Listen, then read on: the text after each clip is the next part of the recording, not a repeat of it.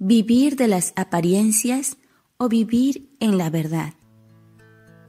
Me preocupo de las apariencias y del qué dirán, tanto como para olvidarme de la realidad de mi vida.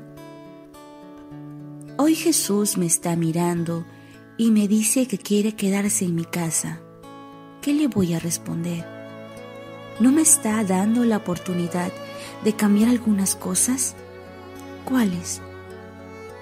Una vez conocí a una persona para la que su fundamental preocupación era mantener su imagen. El tiempo que me tocó vivir cerca de él, me di cuenta de que era un trabajo agotador. Tenía que estar todo el día en guardia, tenía que decir la mentira oportuna a la persona oportuna en el momento justo, tenía que disimular continuamente. Aquel sujeto no se podía permitir expresar nunca lo que sentía de verdad. Siempre iba como cubierto con una coraza que supongo le debía pesar muchísimo y resultarle muy incómoda. De aquel modo lograba el aplauso de la gente, pero ciertamente pagaba un precio alto, demasiado alto. La historia de Saqueo es parecida. Por lo que nos dice el Evangelio, era un hombre rico. De entrada, eso ya nos habla de una persona que tiene una buena imagen. La imagen social se hace a base de tener una buena casa y un buen coche, vivir en un buen barrio y disponer de fondos en el banco. A esas personas los empleados de los bancos los tratan con respeto, Saqueo era un hombre rico. Saqueo había conseguido el respeto de los que vivían con él, pero sabía que ese respeto era más por temor que por amor.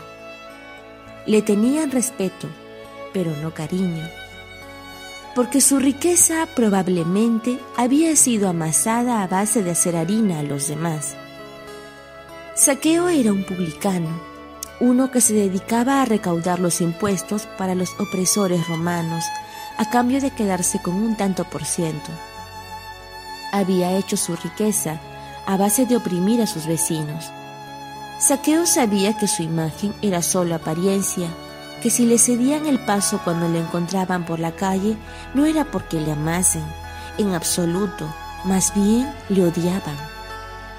Saqueo se había esforzado mucho por triunfar pero la verdad era que no lo había logrado, para nada. De repente Jesús pasa por su vida, porque Jesús es el enviado de Dios y Dios, como dice la primera lectura, ama todo lo que es suyo. Y Saqueo es suyo. Saqueo es hijo de Dios. Dios le quiere mostrar el buen camino, lo que tiene que hacer para triunfar de verdad en la vida. Hoy Dios va a pasar por su casa. Jesús lo dice con claridad, hoy me voy a quedar contigo. Jesús le va a hacer despejo. Mirando a Jesús, Saqueo se da cuenta de que ha perdido el tiempo y de que su aparente éxito en la vida no es más que un estrepitoso fracaso. Pero Jesús es su oportunidad. Dios le visita y le ofrece un nuevo comienzo Menos mal que Saqueo no fue tonto. Abrió su corazón a la salvación que Dios le ofrecía.